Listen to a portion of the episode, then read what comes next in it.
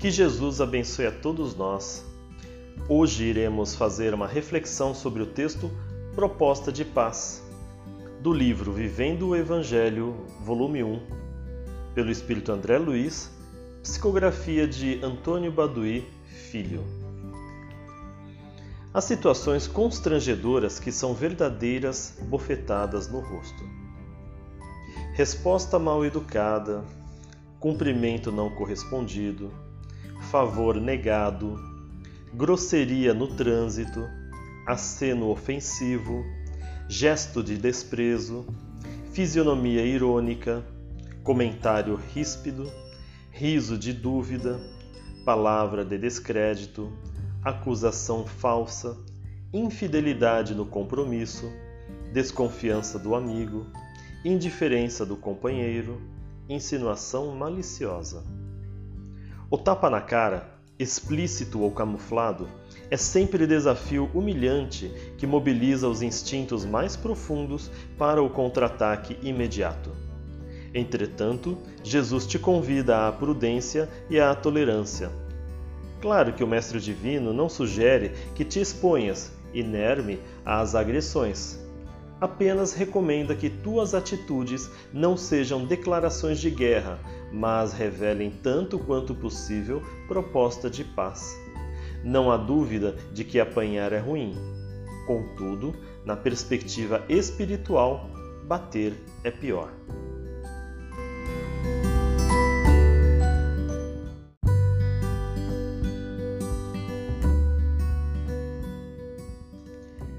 Baseado no capítulo 12 do Evangelho segundo o Espiritismo, Amais Vossos Inimigos, o texto de hoje traz reflexões profundas. Todos nós estamos expostos de alguma forma a agressões no dia a dia. Não digo das agressões físicas somente, mas de todo tipo. As palavras ferem muito.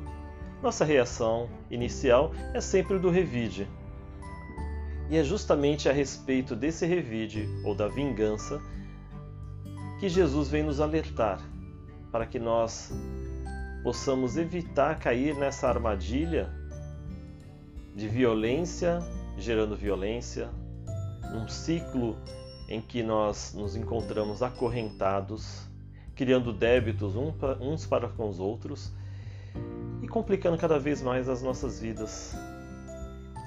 Essa não é a ideia que Deus tem para cada um de nós. Isso só vai nos trazer sofrimento. É claro também que Jesus vem nos orientar para que nós possamos dar uma outra face.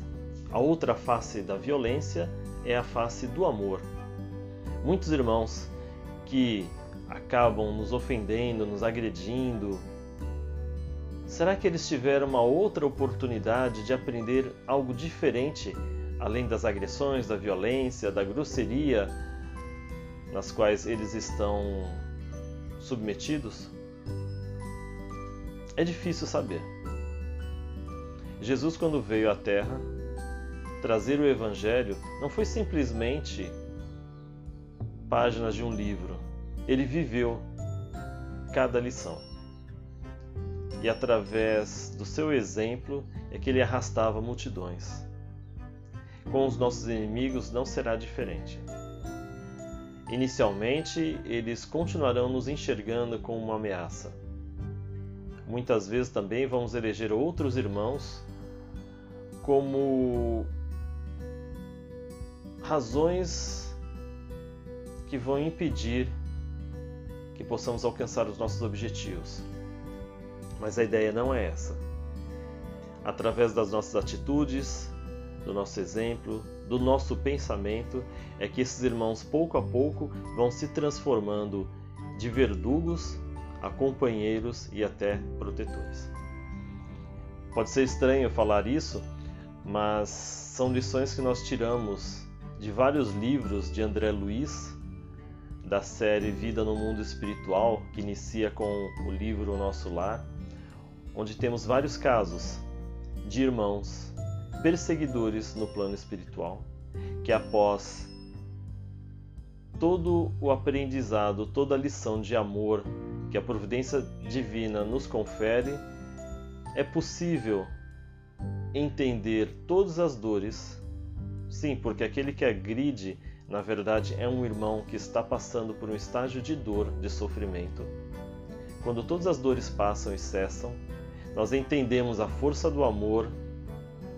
Aquele que era o perseguidor passa a tornar-se o protetor, o orientador, aquele que cuida, que faz preces, que pede para que tudo possa correr da melhor forma. Para os incrédulos, isso pode ser até algo muito bobo, infantil, mas é assim que as leis divinas procedem. Não é à toa que muitos inimigos do passado acabam se reencontrando dentro do mesmo lar, dentro da mesma família. Porque não é através do ódio que nós vamos, entre aspas, eliminar esses inimigos. Esses inimigos eles somente são eliminados através do amor, porque eles são transformados em seres queridos do nosso coração. Então Jesus, ele justamente está alertando para que possamos estar longe, condenar a vingança. No Evangelho também nos recorda de que não é preciso pagar o mal com o mal. Tudo aquilo que diminui o nosso orgulho, isso é que nós temos que saber aceitar. Então, acho que o caminho mais simples é que possamos ser mais humildes, mais simples, de maneira que não sejamos suscetíveis a pequenos ataques do dia a dia. Jesus também condena o duelo, não somente aquele duelo onde se impunham espadas para poder acertar um golpe mortal no seu adversário, mas nossos duelos de ideias, de pensamentos, é, de opiniões, que também em alguns casos faz com que nós é, utilizemos de técnicas para derrotar o suposto inimigo. Do Evangelho segundo o Espiritismo, no último parágrafo, o que nos sustenta para que sejamos resistentes ao mal essa frase ela vai resumir muito bem. Apenas a fé na vida futura e na justiça de Deus, que nunca deixa o mal impune, pode dar a força para suportar-se pacientemente os golpes dados aos nossos interesses e ao nosso amor próprio. Eis porque dizemos sempre: elevai vossos olhares.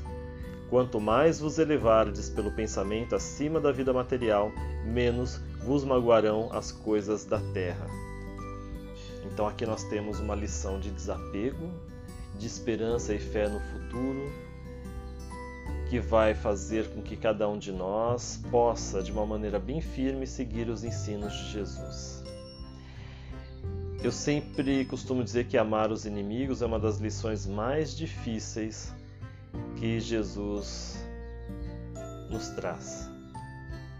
Ainda mexe um pouco com o nosso instinto mas quando nós estudamos o Evangelho, nós temos todas as boas aventuranças, nós temos as lições de perdão, de misericórdia, amar a si mesmo, porque da mesma forma como nós queremos que nos tratem, é assim que nós devemos tratar os outros. E só depois é que nós vamos falar a respeito de amar o nosso inimigo não desejar o mal. É uma forma de nos libertarmos das amarras que nos prendem aos caminhos de infelicidade que encontramos aqui na Terra. Fácil não é, mas vale a pena. Acreditamos em Jesus, no Mestre? Comece a sua renovação hoje. Comece pelo menos em não odiando, Cuide das suas reações. Não revide, ofereça outra face a face do amor, da paz e de uma vida melhor para todos. Como nós dissemos, não é através das armas, não é através da violência, é através dos exemplos de amor que nós vamos construir um mundo melhor. Evitando o ódio, esse veneno interno que nós mesmos criamos, não mais estará envenenando a nós mesmos. e sem veneno, a cura do espírito é justamente o próximo passo que estaremos alcançando. Sabe os ensinos de Jesus sempre. Um forte abraço a todos, fiquem na paz de Jesus e que Deus ilumine a nossa semana. Um forte abraço e tudo de bom.